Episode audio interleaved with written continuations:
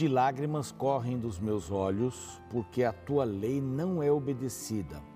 Salmos 119, verso 136. É um verso triste, o salmista aqui coloca a situação de que a lei não é obedecida e isso me traz tristeza, porque se ela fosse obedecida, haveria mais felicidade, haveria mais equilíbrio nas relações entre as pessoas. Esta é a palavra de Deus e este é o programa Reavivados por Sua Palavra, aqui da TV Novo Tempo. Todos os dias às seis da manhã, nós estamos juntos aqui estudando um capítulo novo, na sequência.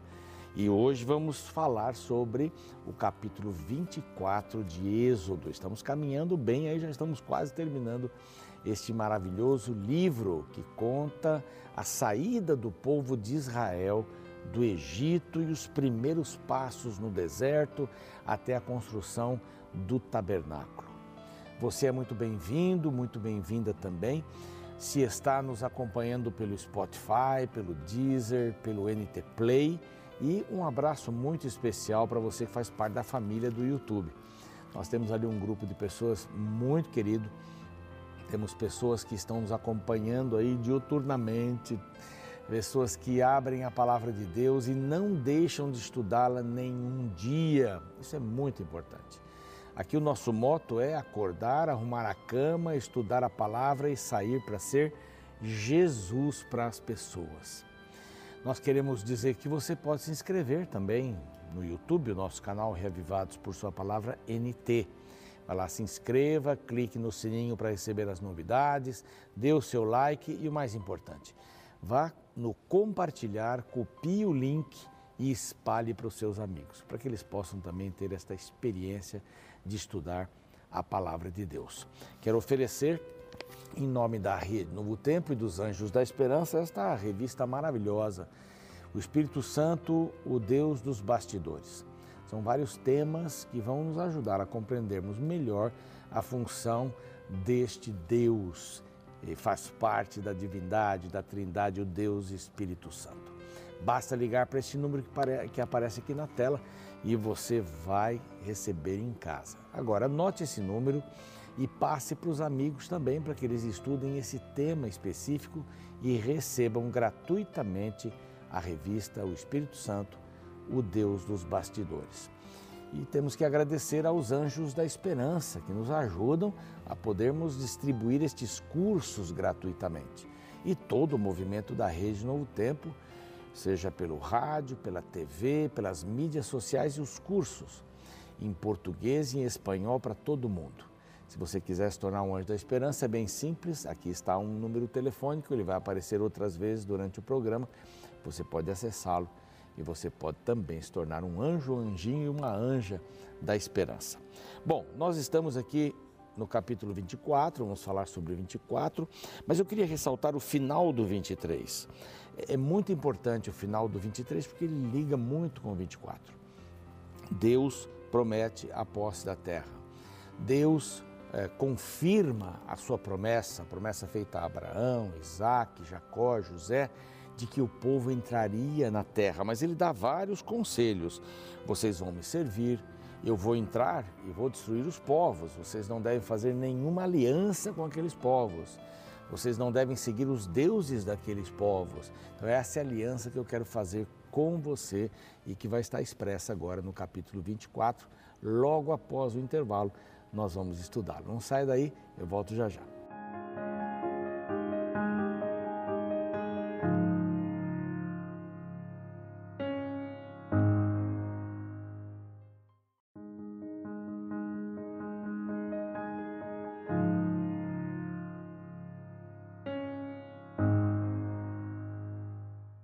Muito bem, estamos de volta com o seu programa Reavivados por sua palavra aqui da TV Novo Tempo.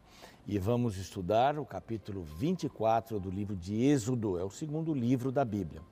No primeiro livro, Gênesis, a criação, a história do pecado, a promessa da redenção, mas é o livro que coloca o povo de Israel, 70 pessoas naquele tempo, dentro do Egito para serem protegidos, a história de José, toda a história que você já sabe. Agora, no livro de Êxodo, é a saída do povo de Israel do Egito. Eles estavam lá 430 anos, muitos já tinham se esquecido de Deus, muitos já tinham incorporado os deuses do Egito. Tanto é que eu tenho dito aqui várias vezes que eles saíram do Egito, mas o Egito não saiu de muitos deles. Os deuses, aí alguns acham dois mil deuses ou mais, não sei. Um deus para cada coisa, né?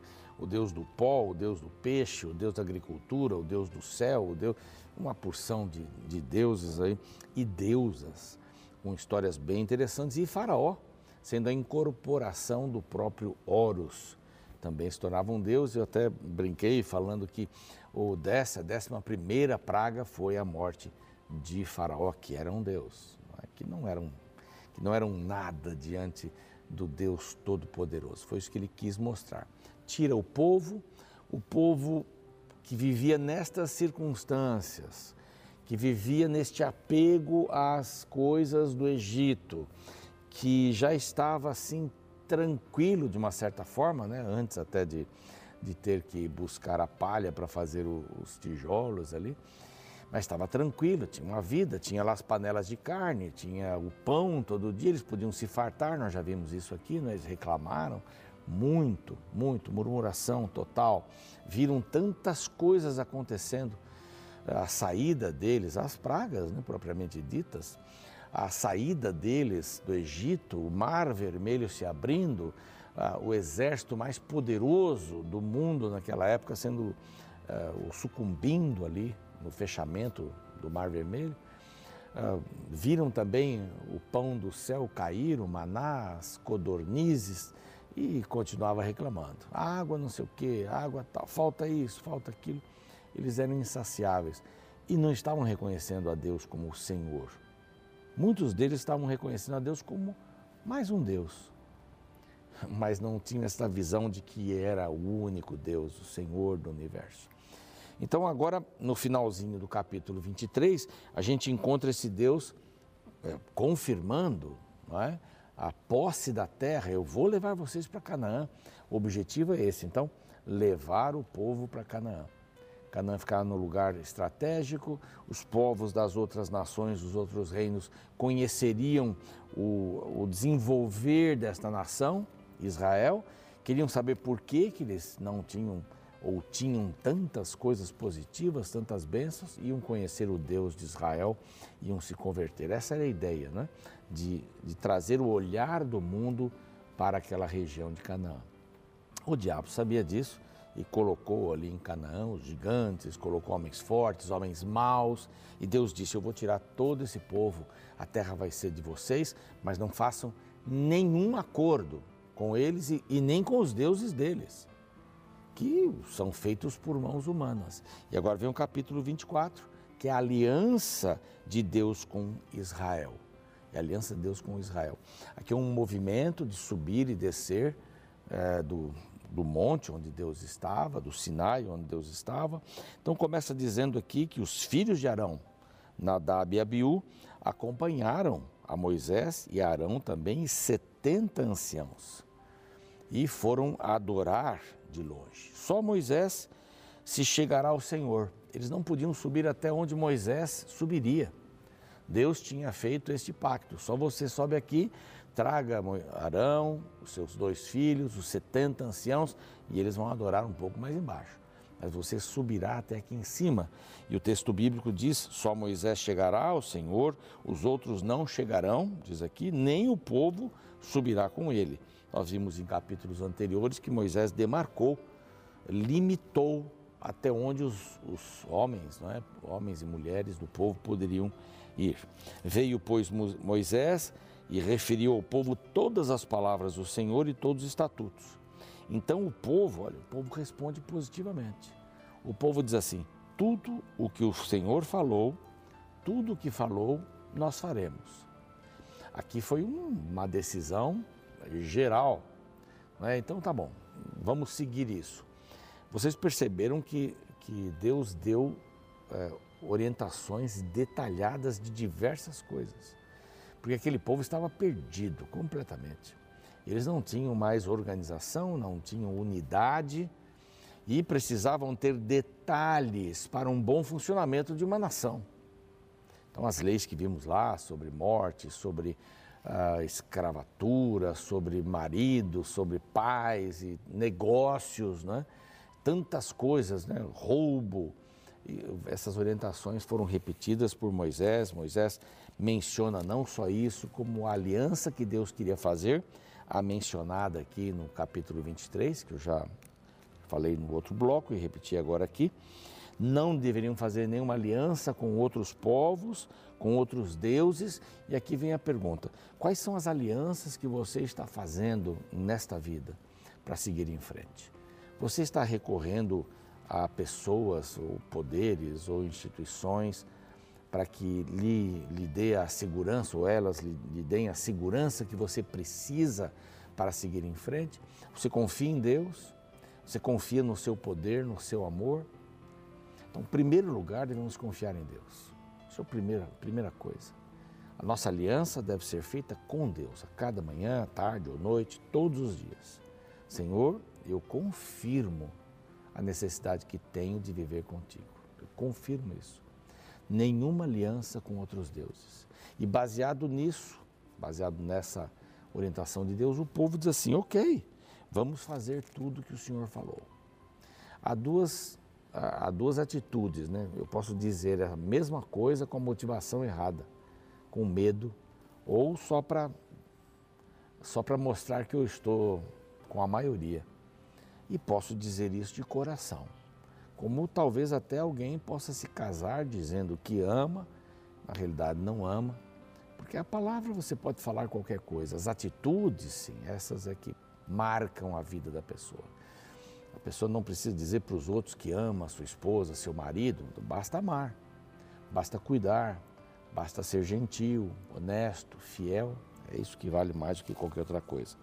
Moisés escreveu todas as palavras, então, diferentemente das tábuas dos Dez Mandamentos, Moisés escreve esta aliança com Deus, essas importantes manifestações de Deus para que o povo pudesse ter o mínimo para viverem juntos. Moisés escreve tendo-se levantado pela manhã de madrugada, erigiu um altar ao pé do monte, com doze colunas, uma para cada tribo. Ele tomou os animais, os sacrifícios, metade do sangue num lugar, metade no sangue em outro lugar, do sangue em outro lugar. E o que ele fez? Tomou o livro da aliança e o leu para o povo. Uma confirmação de tudo aquilo que ele tinha dito agora, leu novamente, estava escrito. Então aqui a gente já encontra nessa altura, em 1500 a.C., a escrita, não é? Então tomou Moisés, leu e o povo disse: Tudo o que falou o Senhor faremos e obedeceremos. Novamente isso. A gente esperava que fosse assim, não é? Mas infelizmente o povo não foi assim. Mas pelo menos alguns tiveram essa intenção. Mas o povo não agiu assim. A gente sabe pela história que o povo não fez tudo o que Deus pediu. Quando eles chegaram em Canaã, nós vamos ver capítulos e livros posteriormente, chegaram em Canaã, eles fizeram acordos. Eles destruíam uma nação e pegavam as pessoas para serem escravas e começaram a se casar com essas pessoas, começaram a adorar o Deus dessas, os deuses né, dessas pessoas. E olha, foram longe demais até que foram destruídos completamente. Nós vamos ver isso mais para frente aqui. Então tomou Moisés aquele sangue, aspergiu sobre o povo, é o sangue da aliança. Nós estamos confirmando aqui o nosso desejo e disse: Eis aqui o sangue da aliança, verso 8, que o Senhor fez conosco a respeito de todas estas palavras. E aí acabaram subindo para o monte. A gente sabe que alguns ficaram no caminho, né? Arão e outros ficaram, e Moisés sobe sozinho para lá. Aqui diz que tendo Moisés subido no verso 15, estou pulando aqui essa parte dos detalhes de subida, porque está bem claro aqui, mas tendo Moisés subido, uma nuvem cobriu o monte. Era a presença do Senhor. E a glória do Senhor pousou sobre o monte Sinai, e a nuvem o cobriu por seis dias. Ao sétimo, do meio da nuvem, chamou o Senhor a Moisés. Moisés ficou esperando ali seis dias. Não é? Eu não sei o que ele comeu nesses seis dias. Mas depois, houve um fogo consumidor e Moisés esteve ali naquela nuvem durante 40 dias e 40 noites. O tempo não passava na presença de Deus. O tempo não foi exaustivo antes de se encontrar a Deus. A promessa de que Deus viria ter com ele era clara. E como isso já tinha acontecido outras vezes, Moisés, no mesmo lugar da sarça ardente, né, ou na região da sarça ardente, Moisés espera a audiência com Deus. Seis dias, aguardando Deus se manifestar. Deus tem o seu tempo. E o tempo de Deus é diferente do nosso tempo. Tem muita gente que faz algum pedido, como se fosse até um, um brinquedo, né? aperta o botão, ou a lâmpada de Aladim, né? esfrega, faça um pedido para Deus, ele não aparece, ele não faz nada. Quando é que Deus vai agir, afinal de contas? Aí eu peço um casamento, Deus vai agir quando? Eu peço um trabalho, como é que fica isso? Está demorando. Eu peço cura ou qualquer outra coisa. Deus tem o seu tempo.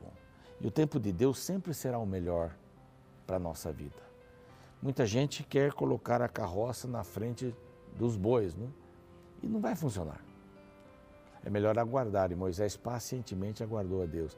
E na presença de Deus, 40 dias e 40 noites passaram assim rapidamente.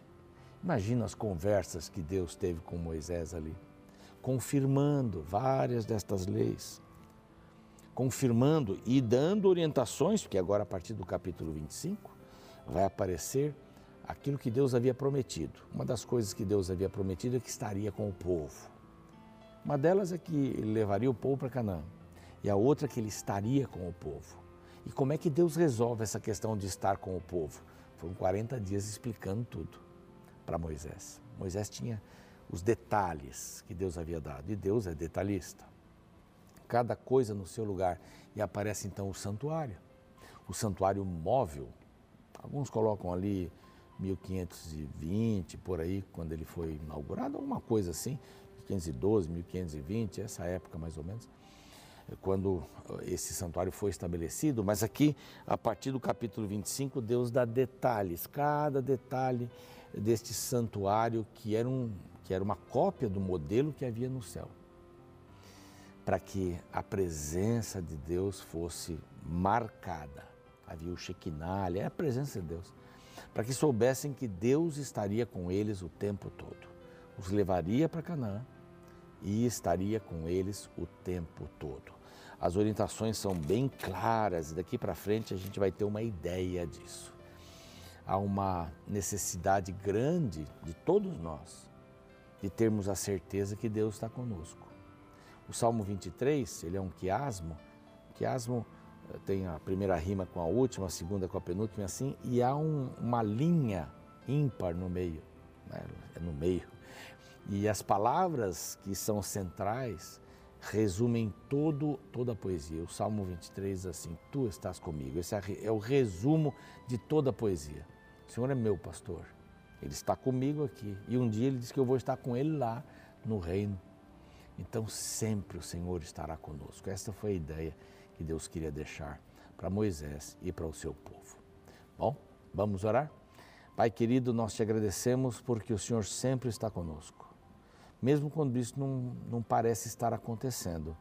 Mas temos a certeza absoluta de que o Senhor está do nosso lado, está olhando todas as circunstâncias e está criando um caminho para nós, que pode não acontecer imediatamente, uma solução, mas vai acontecer. O Senhor é o Deus da vitória e do êxito, mas o Deus da esperança também. Do verbo esperançar e do verbo esperar. Ajuda-nos a entendermos o teu tempo. Eu te rogamos por Jesus. Amém. O programa segue, eu fico por aqui e amanhã vamos estudar o capítulo 25. Você se casaria novamente com uma pessoa que te traiu em um primeiro casamento? Alguns anos atrás eu conheci a história de um casal que se divorciou, porém poucos anos depois decidiu se casar novamente. Para isso, foram novamente no cartório e fizeram uma segunda cerimônia e compraram novas alianças para simbolizar o segundo compromisso que estavam assumindo. Essa história me fez lembrar do conceito de aliança na Bíblia. Todo o Novo Testamento fala da segunda aliança inaugurada em Jesus. Porém, é no Antigo Testamento que encontramos a primeira. Qual a razão de ela ter perdido a validade? A resposta está no capítulo 24 de Êxodo. Nesta sessão ocorre a celebração da primeira aliança entre Deus e seu povo. Interessante notar a empolgação do povo de Deus relatada na Bíblia. A partir do verso 7 lemos: E tomou o livro da aliança e o leu ao povo. E eles disseram: Tudo o que falou o Senhor faremos e obedeceremos. Então tomou Moisés aquele sangue e o espergiu sobre o povo, e disse: Eis aqui o sangue da aliança que o Senhor fez convosco, a respeito de todas estas palavras. A primeira aliança envolvia um compromisso entre Deus e o povo. Assim como em um casamento, eles deveriam ser fiéis a Jeová. Porém, ao longo do restante da Bíblia, encontramos o povo quebrando cada uma das promessas feitas a Deus. Todo discurso empolgado do tudo faremos eram apenas palavras. O povo foi infiel e traiu a aliança que haviam feito com Deus de diversas formas. Mas sabe quais são as boas novas do Evangelho? Deus decide nos oferecer uma segunda aliança. Jesus nos abriu uma segunda porta. Diante da nossa infidelidade, ele continuou fiel e decidiu nos aceitar novamente. Sabe, a grande lição que a Bíblia nos lembra hoje é que o Deus de Israel é especialista em segundas chances. Quando caímos cem vezes, ele estende a mão cento e uma vez. Por isso não se canse de se levantar, pois Deus nunca se cansará de tentar novamente com você.